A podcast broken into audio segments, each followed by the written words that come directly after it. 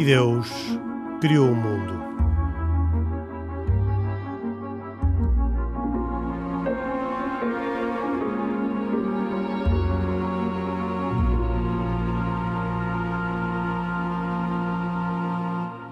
Boa noite.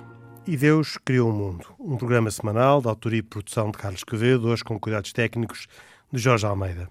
Hoje também com um figurino diferente. Temos dois convidados, Riaz Issa, uh, muçulmano, uh, ismaelita, portanto xiita, da comunidade ismaelita de Lisboa, empresário de profissão, e José Tomás Castelo Branco, professor universitário, uh, cientista político, com uma, um trabalho especial na, na, na, área da teoria e dos sistemas políticos. Estamos a falar sobre o islamismo, sobre aquilo que uh, separa e une xiitas e sunitas.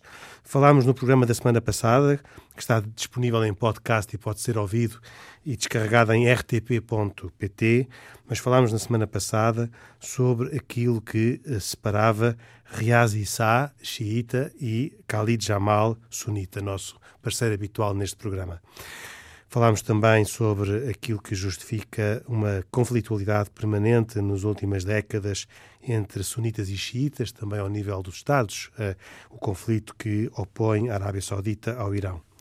Gostava hoje de dedicar mais tempo e atenção às questões religiosas. Gostava de perceber uh, a origem e a contextualização do Islão, de perceber todas estas diferenças entre sunitas e xiitas e dentro dos xiitas gostava de perceber uh, o ismaelismo e, portanto, começo precisamente pelo uh, Riaz Issa para explicar rapidamente uh, o que é que é ser ismaelita e o que é que os ismaelitas são de diferente dos outros xiitas, porque também gostava de perceber rapidamente, uh, embora já o tenhamos falado na semana passada, esta diferença entre uh, o xiismo e o sunismo. Uh, boa noite aos colegas aqui do programa e boa noite também à audiência da Antena 1. E respondendo à sua questão, uh, de facto, uh, o xiismo e o, e o sunismo, portanto, nós estamos a discutir as questões da legitimidade da autoridade após a morte do profeta. Portanto, os xiitas, de acordo com, com a sua interpretação, de acordo com a história e de acordo com a sua doutrina, olham para o imam como aquele que legitimamente tem a autoridade da interpretação da mensagem do Corão e que foi designado pelo profeta. Que é uma autoridade que lhe vem da sucessão. Que vem dessa Ali. designação e da sucessão, sendo ali o seu, uh, sendo ali o primeiro imam.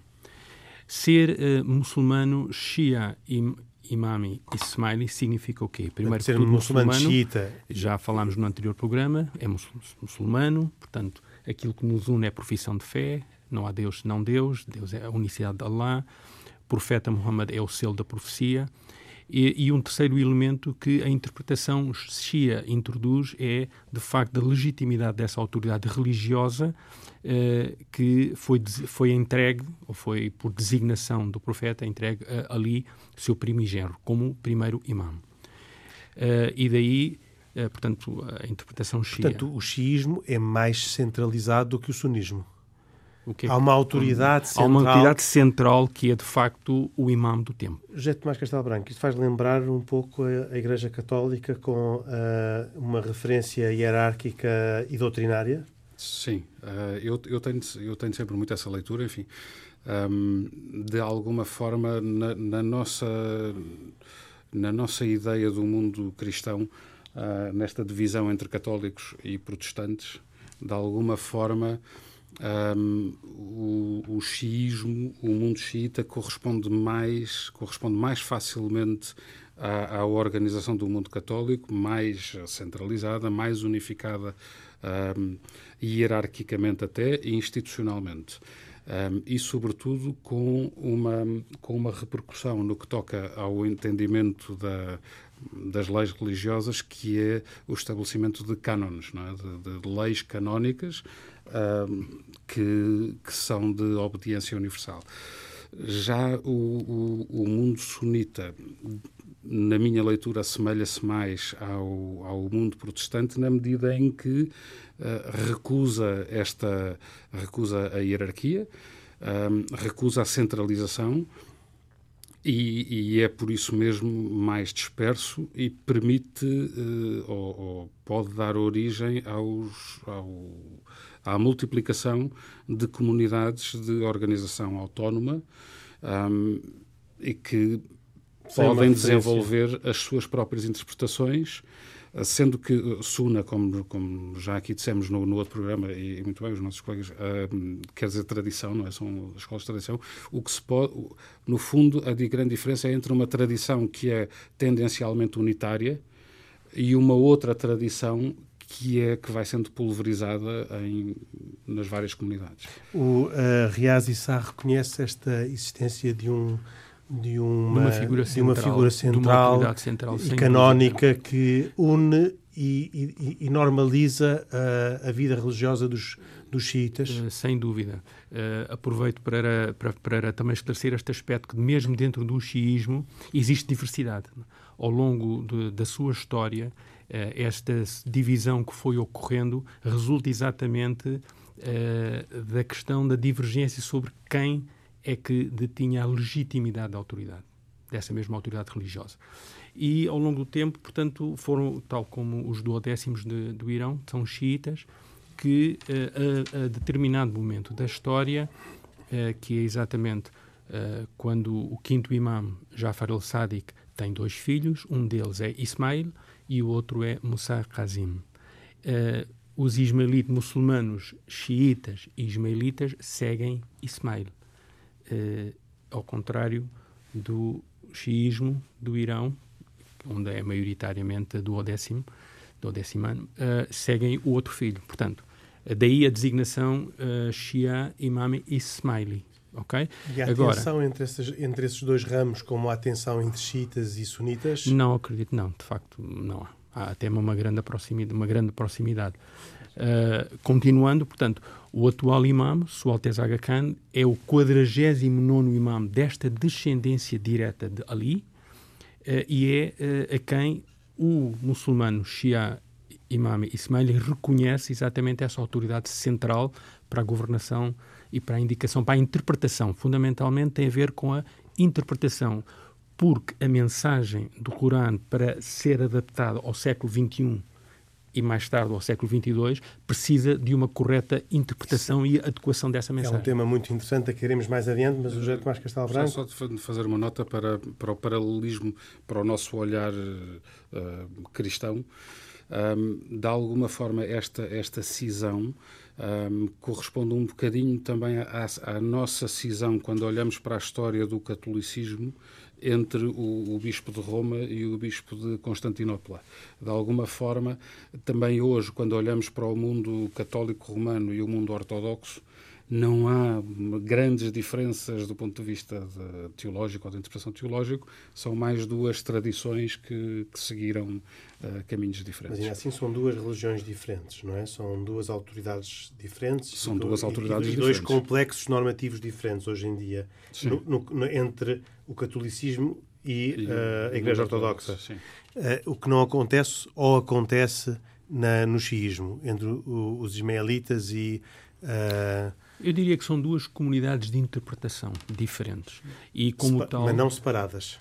São separadas uma vez que os Ismailis uh, reconhecem no imam okay. do tempo então... uh, a autoridade para a interpretação, enquanto que uh, os dois duodecimantes, falando só numa parte do xismo, porque Sim. há outras, reconhecem que de facto o 12 imam está oculto e que um dia regressará para estabelecer aquilo que é a ordem de acordo com aquilo que é a ordem divina. Os sunitas não provêm de uma autoridade instituída pelo profeta Maomé, vêm da tradição.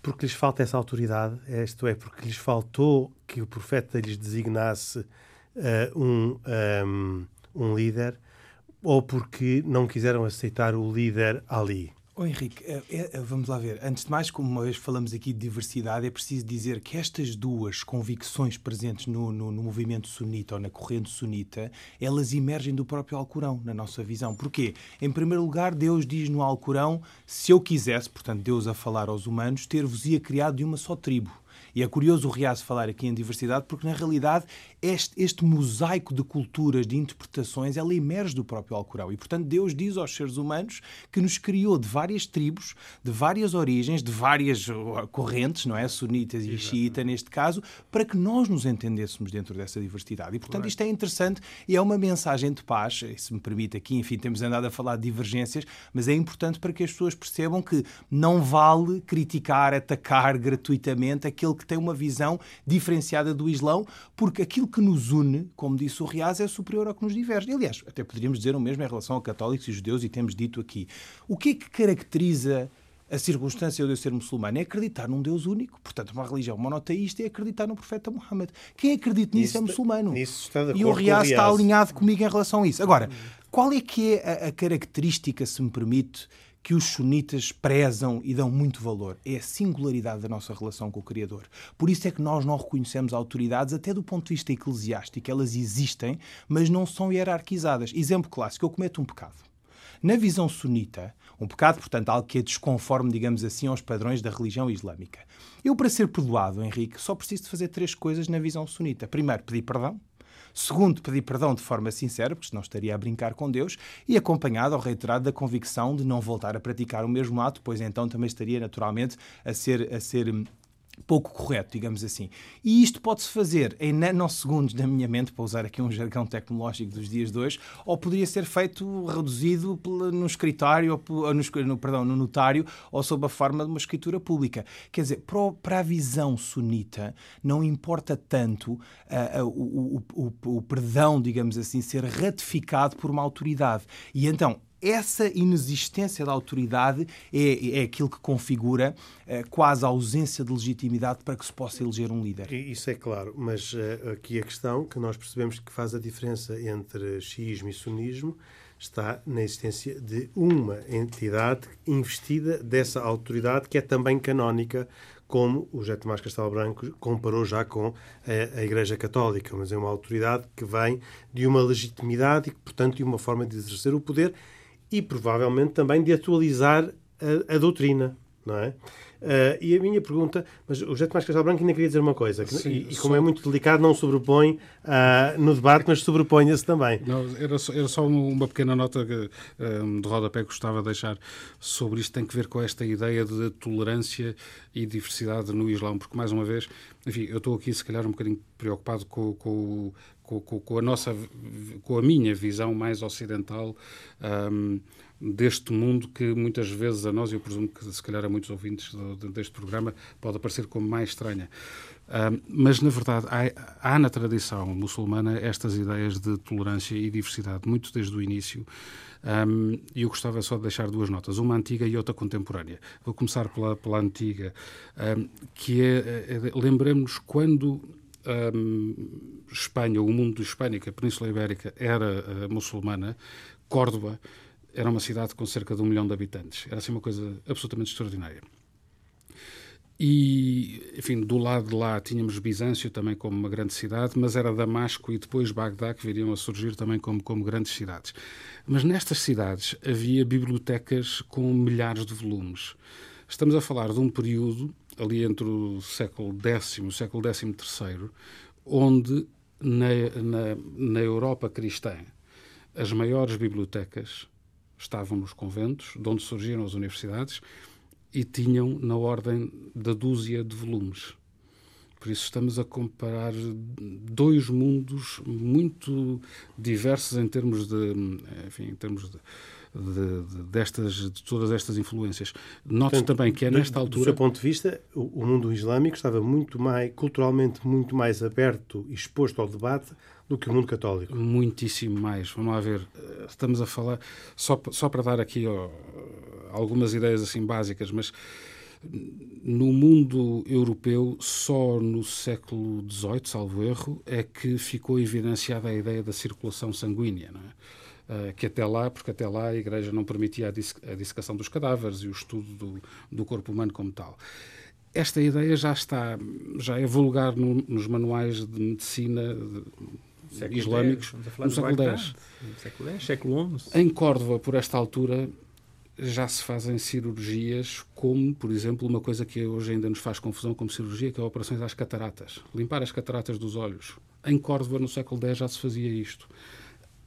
Por isso estamos a falar de um mundo que hoje nos faz confusão e, e, para mim, pessoalmente, é uma das grandes interrogações então, que eu tenho. É, o que é que terá acontecido? É isso que eu queria perguntar. O que é, é que aconteceu? O, o, o, que é que aconteceu? Porque devíamos estar todos, neste momento, completamente esmagados sobre a autoridade científica, cultural. Devíamos. Aliás, há um, há um livro, para, enfim, para, para, para, quem gostar destas coisas, há um livro de um senhor inglês chamado Bernard Lewis, um, que, trata, que tem precisamente este título, que é What Went Wrong? O, o, que, é que, o que é que aconteceu de errado? Não é? O que é que correu mal?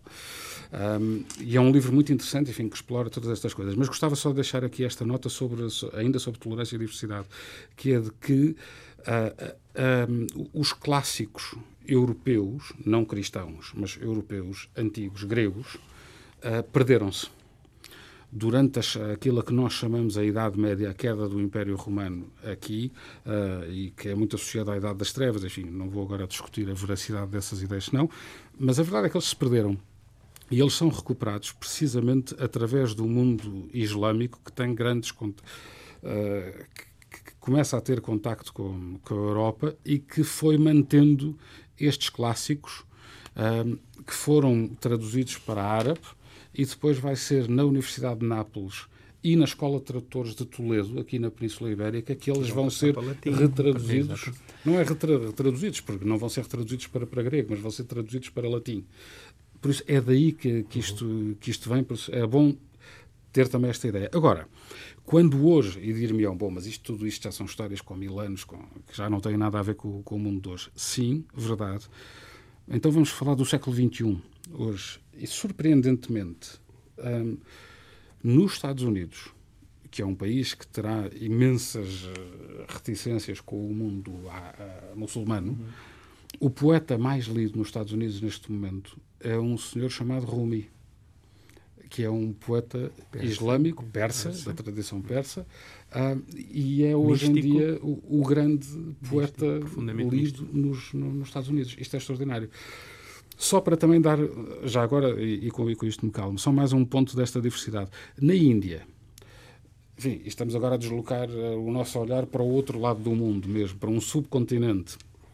Um, e não é o Paquistão, é a Índia, Índia. Na tradição indiana hindu, os quatro maiores poetas um, dos indianos são todos eles muçulmanos, entre os quais o Rumi e mais outros três persas. Uh, Sadi, por, por isso estamos a falar de, de, uma, de um mundo de, de abertura que ainda hoje nos faz interrogar, quer dizer, ainda hoje a nós, século XXI, esta gente que escreveu no século X, XI, Uh, nos interroga e nos faz parar e nos faz pensar sobre o mundo e refletir sobre nós próprios, de maneira que há aqui qualquer coisa. Ora, este qualquer coisa é um bom pretexto para o meu tema seguinte, uh, que tem. Uh, que, com o qual eu gostava de perceber o que é que justifica que hoje o mundo islâmico e que, e que os muçulmanos sejam tão adversos à modernidade, tal qual como ela é concebida nos, nos, países ocidentais, tão adversos à, à mudança.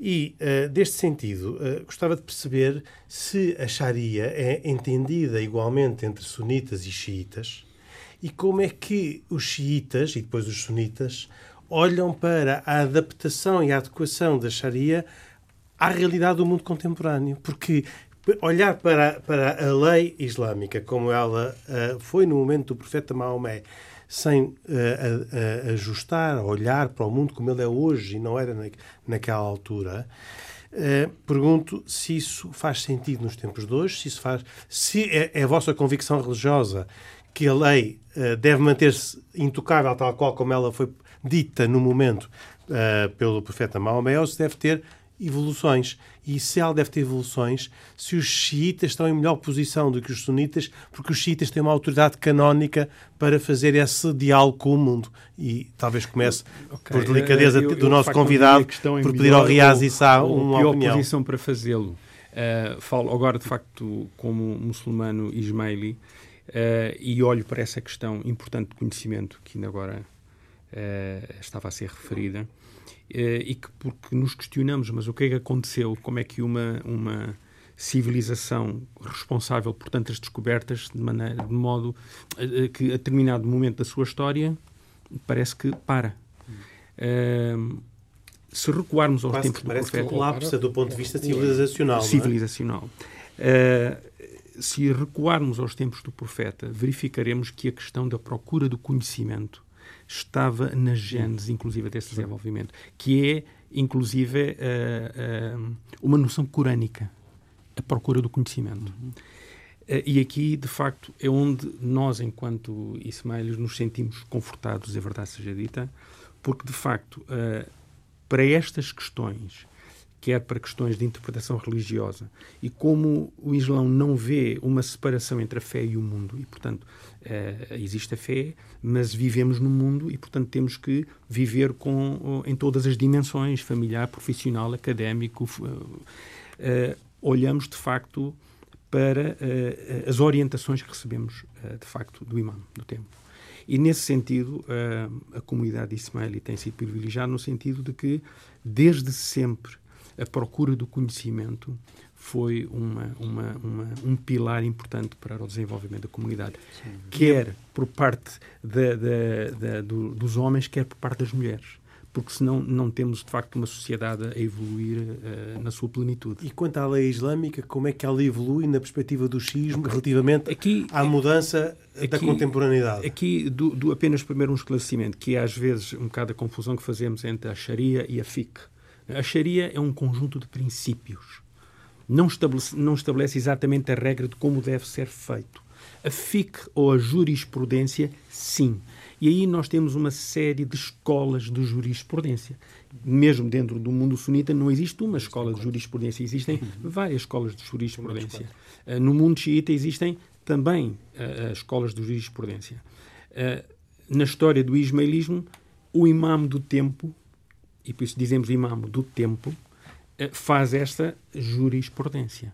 E, portanto, diz-nos qual é que é a forma adequada de viver no século XXI, mantendo mantendo-nos, enquanto comunidade, fiéis à mensagem do Islão. E, portanto, a questão do conhecimento, a questão da, da partilha de, de, de, recursos, a questão da generosidade, a questão de ajudar o próximo, a questão de construir instituições que permitam levar a cabo eh, eh, estas ideias, são de facto orientações que a comunidade interioriza e procura pôr em prática. E isto para nós, de facto, historicamente, nos 1400 anos, não há outra forma de o dizer. Se a comunidade foi resiliente ao longo destes 1400 anos, deve-se, de facto, a esta figura central que é o imam do tempo. Eu já vou passar ao Khalid Jamal, sunita, mas ainda assim não, sou, não posso deixar de lhe perguntar como é que, perante essa capacidade de se adaptar à modernidade e de ajustar os princípios e as leis à modernidade, continua a haver nos países xiitas, uh, maioritariamente xiitas, uh, uma atitude tão hostil à modernidade? Pois, uh, o que eu poderei dizer, de facto, é a questão da liderança e a questão da interpretação de uma mensagem que deve ser atualizada de acordo com os tempos. Qualquer mensagem tem que ser dinâmica, porque senão nós corremos o risco de parar no tempo. Uh, e julgo, uh, do pouco que eu uh, sei, poderei afirmar que, de facto, quanto mais dinâmica for uma comunidade, quanto mais ela procura manter a essência da mensagem, mas adaptar a sua forma às exigências da modernidade, mais ela evolui, mais ela mantém os seus crentes uh, aderentes ao princípio, aos princípios uh, e de facto que não haja uma alienação, porque senão a pessoa diz uh, só por imposição e aqui as coisas têm que funcionar não por imposição, mas por vontade. Não sei se esta pergunta é provocatória e se for não é a intenção não, e não favor. responderá. Uh, o, o xiismo do chá da Pérsia era mais moderno do que aquele que hoje temos na, no Irão dos ayatollahs? Eu não, não, não irei muito por esse caminho. De facto, fosse mais moderno ou... Mais ou, adaptado aos tempos? Mais adaptado. Porque seria uma forma muito simplista de responder, é? mais aberta. Uh, poderei mas dizer eventualmente que, de facto, Sim, mas, mas por alguma razão aconteceu o que aconteceu. É porque, de facto, em termos daquilo que eram outros princípios, que calhar eles estavam ausentes. E normalmente costuma-se dizer que as pessoas não vêm à rua protestar se de facto os aspectos principais da vida do indivíduo estão salvaguardados. Se estiverem salvaguardados, a pessoa não vem para a rua protestar. Se não estiverem salvaguardados, provavelmente vêm à rua protestar. E, portanto, certamente que durante o regime da Chá da Pérsia, embora segundo uma, uma, uma, visão provavelmente mais simplista, não, porque as pessoas podiam vestir-se e, e, viver eh, de uma forma mais aberta, com mais liberdade, mais ocidentalizada, e hoje, de facto, há alguma imposição. Eh, aliás, o Irão é uma teocracia, de certa maneira, não é? que se pode dizer, uh, que essas liberdades foram restringidas. Se perguntar ao comum do cidadão iraniano o que é que ele quer, provavelmente ele vai responder o que quer. Uh, quer algumas coisas uh, que ele olha para a tradição e diz estas deviam se manter, e vai olhar para outras e vai dizer estas não deviam existir. Certo? No mundo sunita também há muitas teocracias e provavelmente uh, uh, é essa a dominante, pelo menos no, no, mundo árabe, não é? Mas eu antes de irmos por aí, gostava de pedir ao, ao uh, Khalid Jamal que também explicasse como é que o Islão sunita se adapta aos tempos. E talvez até antes disso, se o, se o Islão sunita tem vontade de se adaptar aos tempos ou se prefere ficar numa interpretação estrita, litera, literalista uh, da, uh, da Sharia. Oh, Henrique, o Islão sunita sendo 85, 90% do Islão a nível mundial, isto são dados do Pew Research Center, tem, uh, encontra espaço, digamos assim, para todos. Aqueles mais literalistas, mais conservadores, eu até diria retrógrados, que querem ficar agarrados às leis corânicas de há 700 anos atrás, e aqueles, se calhar, vanguardistas, modernistas, que veem no Alcorão uma, um, um princípio, digamos assim, e um, e um manancial para eh, adaptar as leis corânicas ao contexto e os valores do Alcorão serem permeáveis à realidade atual. O que é facto é que uh, eu, eu acredito que o Islão sunita se queira modernizar e que as leis tenham de ser uh, adaptadas a uma conjuntura atual. Uh, isso, isso, veja, isto é engraçado o Henrique fazer-me essa pergunta, porque se perguntar, se calhar, a uma pessoa com 60 ou 70 anos, muito provavelmente ela terá tendência para dizer que não, as leis têm de ser no tempo dos meus pais e no meu tempo eu vivi assim a minha vida toda. Se perguntar mas, a um jovem sunita, mas, oh, oh, ele não lhe dirá o mesmo. Oh, Khalid, desculpa interrompê-lo, mas eu acho que a pessoa de 60 ou de 70 anos vem de uma tradição mais aberta do que, do que a de um jovem Eventualmente, de 20 sim, o mundo 30 não era anos tão... do sunismo o mundo atual, não era não é? tão, O mundo não era tão extremado como está hoje. olharmos para o mundo como ele era no Egito, em Marrocos, havia uma Mais abertura, uma calhar, abertura ao mundo, É verdade. provavelmente equivalente à que havia na Pérsia do chá. Mas, ó, Henrique, e então que- isso leva-nos à pergunta: o que é que correu mal? E eu tenho uma resposta para tal. Em primeiro lugar, há, há dois argumentos. Há o argumento religioso, quase romântico, em que alguns muçulmanos já ouvi dizer, dizem o seguinte: bom, os muçulmanos deixaram de pôr Deus no centro, digamos assim, das suas preocupações, a religião passou para um outro plano, digamos assim, e isso fez com que os muçulmanos perdessem a sua espiritualidade e a sua fé, e isso fez com que o apogeu e o grande período, digamos assim, de luz que o- com que o Islão aqui entrou no Ocidente, por exemplo, em 711, trazendo um baluarte extraordinário de inovações, eh, se perdesse. Há outro tipo de argumentário, que é aquele que eu mais gosto, se me permite, que é o argumentário com evidências científicas e históricas. Repare que em 711 o- os árabes entraram aqui, como, di- como disse bem, eh, enfim, com, com, com um manancial, como eu disse, inesgotável do ponto de vista histórico, astronómico, matemático. Ibn Sina, o Avicenas, o grande pai da medicina, é Ibn Sina. Portanto, também nós temos os, os escritos de- de- do nosso ponto de vista. Agora, o que é que correu mal, Henrique? Do meu ponto de vista, o que correu mal foi, e, isso é engraçado porque isto é, é capaz, é, é- é curioso, porque poderá estar na base da rejeição do poder e na, na visão sunita. Eh, o que porventura pode ter corrido mal foi a, a questão do poder, porque o poder, como sabe, eh, é- su- corrompe e subverte. E, portanto, quando temos, eventualmente, monarcas, déspotas, líderes religiosos que também acumulam outras funções, o ego e o excesso de poder faz com que se tomem medidas eh, com base e consubstanciadas nesse poder e não na tradição religiosa. E isso provavelmente é o que está na base dessa rejeição da autoridade, seja religiosa, seja política, talvez eh, como forma de explicar ou de, ou de, se afastar, digamos assim, das questões e do, dos regimes trágicos e dos episódios trágicos que se passaram um pouco por todo mundo. Branco. Eu, eu, gostava só, de, a, a, propósito disto, de deixar aqui também algumas notas, um, tanto sobre o mundo sunita como, como o xiita, mas gostava de de referir primeiro o sunita e esta questão do, do poder. Um, uma nota de perplexidade. Uh, notem bem, quando, quando estávamos a falar aqui há bocadinho da, da, desta capacidade de adaptação da lei aos tempos, etc., um, às vezes nós perdemos a memória e perdemos-la muito rapidamente. E agora não me vou referir aqui a 711 ou há mil anos, ou etc., mas nos anos 60, e não foi assim há muito tempo, no Egito, quando uh, havia casos em que as pessoas casadas se queriam divorciar, nomeadamente mulheres, havia mulheres cristãs que se convertiam ao Islão para se poderem divorciar. Isto nos anos 60.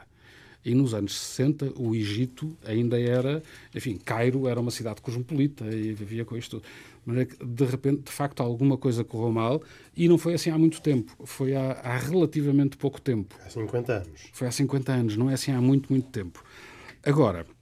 Tem alguma coisa a ver com o Estado de Israel, não sou capaz de, de evitar. Porque há uma certa coincidência de datas ah, ah, entre uh, o aparecimento do Estado judaico, e hoje não temos cá o Isaac Assor para, para se insurgir com esta minha pergunta, uh, mas há uma coincidência de datas entre a criação do Estado judaico e esta involução dentro do, do islamismo. Eu sobre isso eu não estava preparado, mas eh, não, não consigo resistir a daquelas coisas que, me, que, que mexem comigo.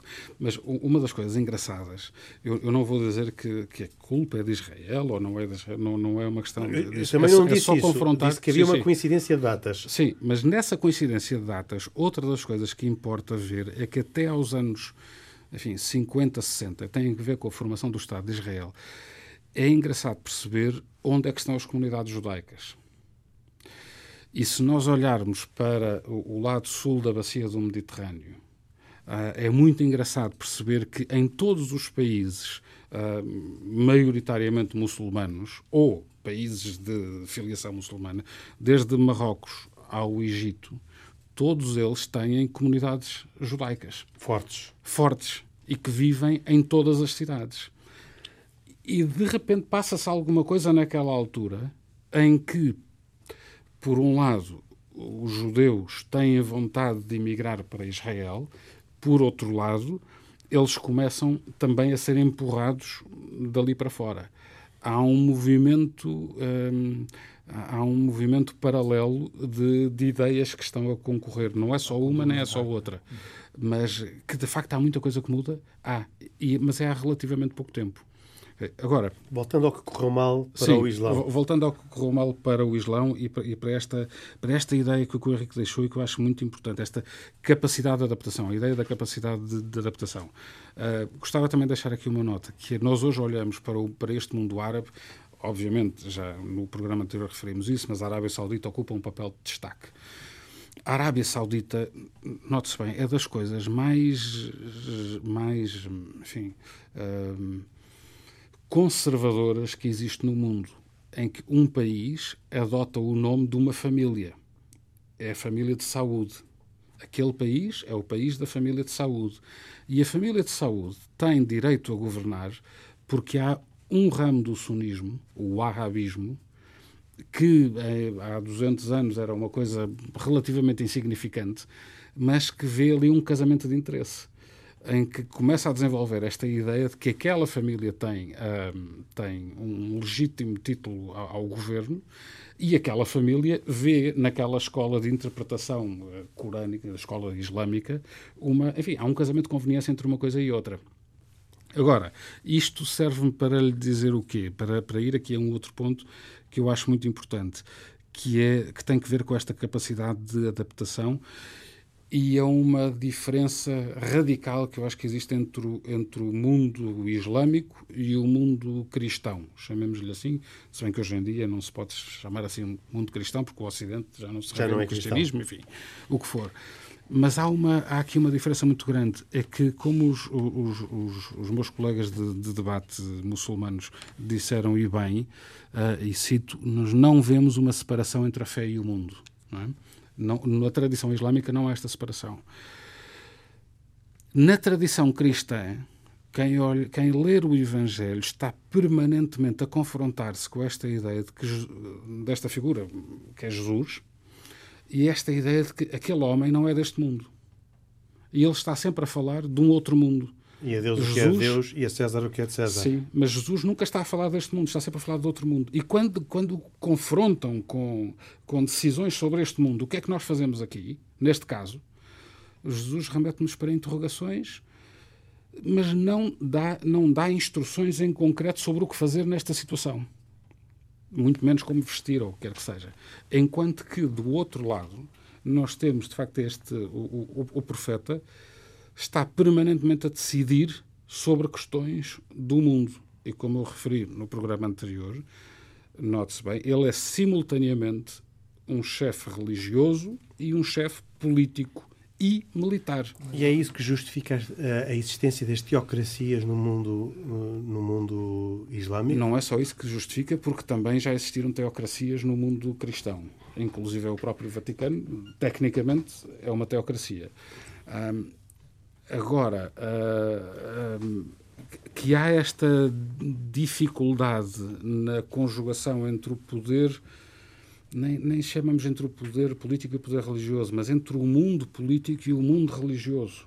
Na tradição ocidental, há um esforço permanente ao longo de séculos para fazer este compactar, distanciamento. Compactar mas, mas então, uh, nestes tempos de secularização, essa adaptação é impossível ao Islão. O Islão nunca se vai secularizar. Eu acho que é profundamente e, portanto, injusto. Nunca vai, entrar, nunca vai poder aceitar esta norma uh, Sim, contemporânea. De alguma forma, na minha perspectiva, aqui na, na minha perspectiva é, até, é até profundamente nós, injusto nós, nós a entrar, muçulmano que secularize.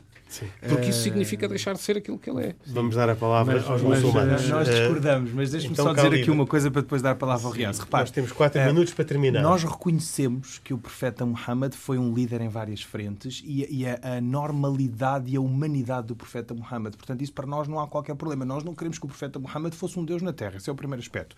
Segundo aspecto, o que é profundamente paradoxal, e vejam que isto é engraçado. Mas tudo aquilo que ele diz é dito como tendo sido dito por Deus a ele. Não necessariamente. Uh, há questões, há questões. O, o, o, Alcorão foi revelado a ele eh, através do arcanjo Gabriel e a palavra de Deus na, na Terra. Agora, nem tudo o que o profeta Muhammad disse é sunna, é tradição, não é a palavra de Deus. Atenção, é preciso distanciar isto.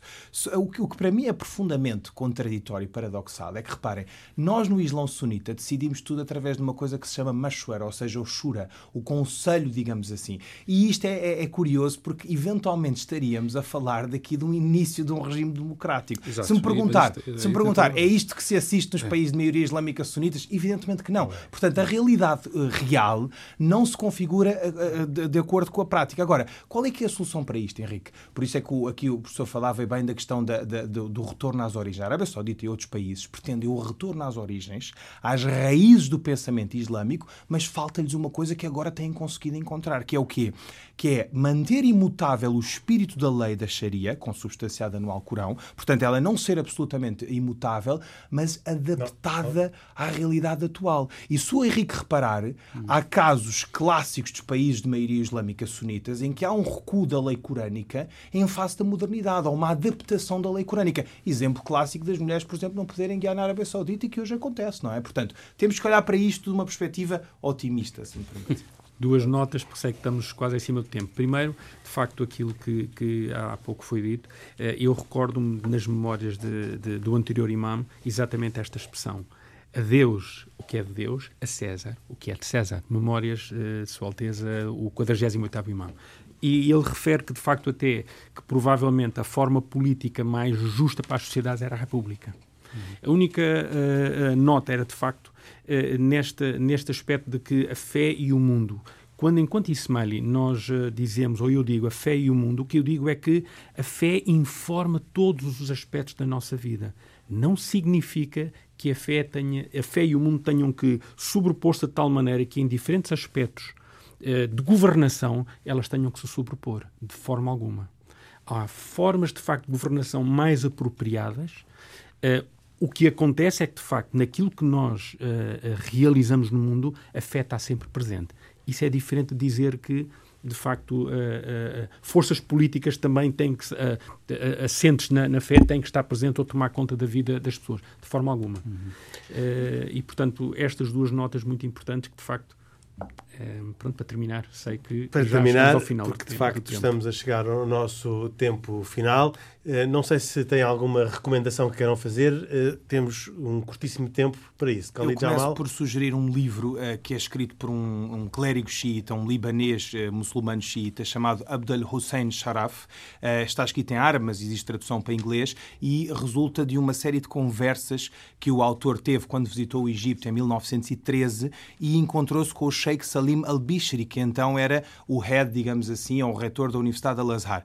Isto acaba por ser um livro interessante porque teve, resulta, como eu disse, de várias discussões controversas entre os Shias e os, e os Sunis, e o livro chama-se exatamente a, a Shia-Sunni Dialogue, ou seja, um diálogo entre Isso. xiitas e sunitas. Uma vez que estivemos debruçados sobre estes temas, eu acho que é interessante. Reparem, não é uma visão sunita, é uma visão xiita, Muito e, portanto, bem, fica aqui a, nota a fazer foi um para diálogo quem quiser ler. xiitas e sunitas, falou um sunita, fala um xiita agora. Pois eu deixo aqui uma sugestão de leitura da editora Bizâncio, uh, Justiça e Recordação, Introdução à Espiritualidade do Imam Ali. Um, é um livro muito interessante que fala sobre a noção de justiça e a importância da ideia de recordação do divino enquanto realização espiritual do ser humano. Uh, e é uma boa leitura, inclusive, para perceber estas ideias de Shia e do sunismo e uma visão uh, Shia da, da, da, da autoridade e da, da liderança e dos princípios que o Imam Ali uh, expõe. José Tomás Castelo Branco, para terminar. Muito bem. Olha, um, recordo esta, esta indicação que já dei há pouco, Bernard Lewis, What Went Wrong. Um, é um livro muito interessante para quem uh, tenha esta, esta curiosidade de perceber uh, e para quem partilha esta, esta pergunta.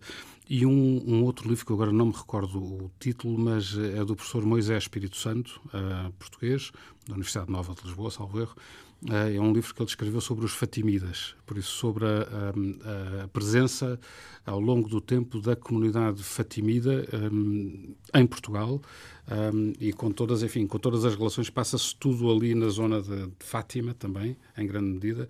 É um livro extraordinariamente curioso. Muito bem.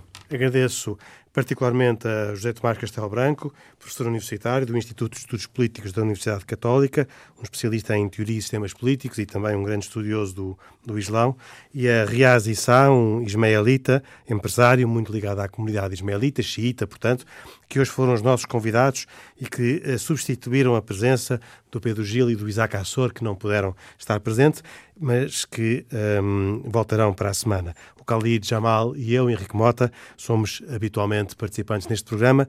Voltaremos para a semana em mais uma edição de Deus Criou o Mundo, um programa de autoria e com a produção de Carlos Quevedo e os cuidados técnicos de Jorge Almeida. Até para a semana, se Deus quiser. Boa noite.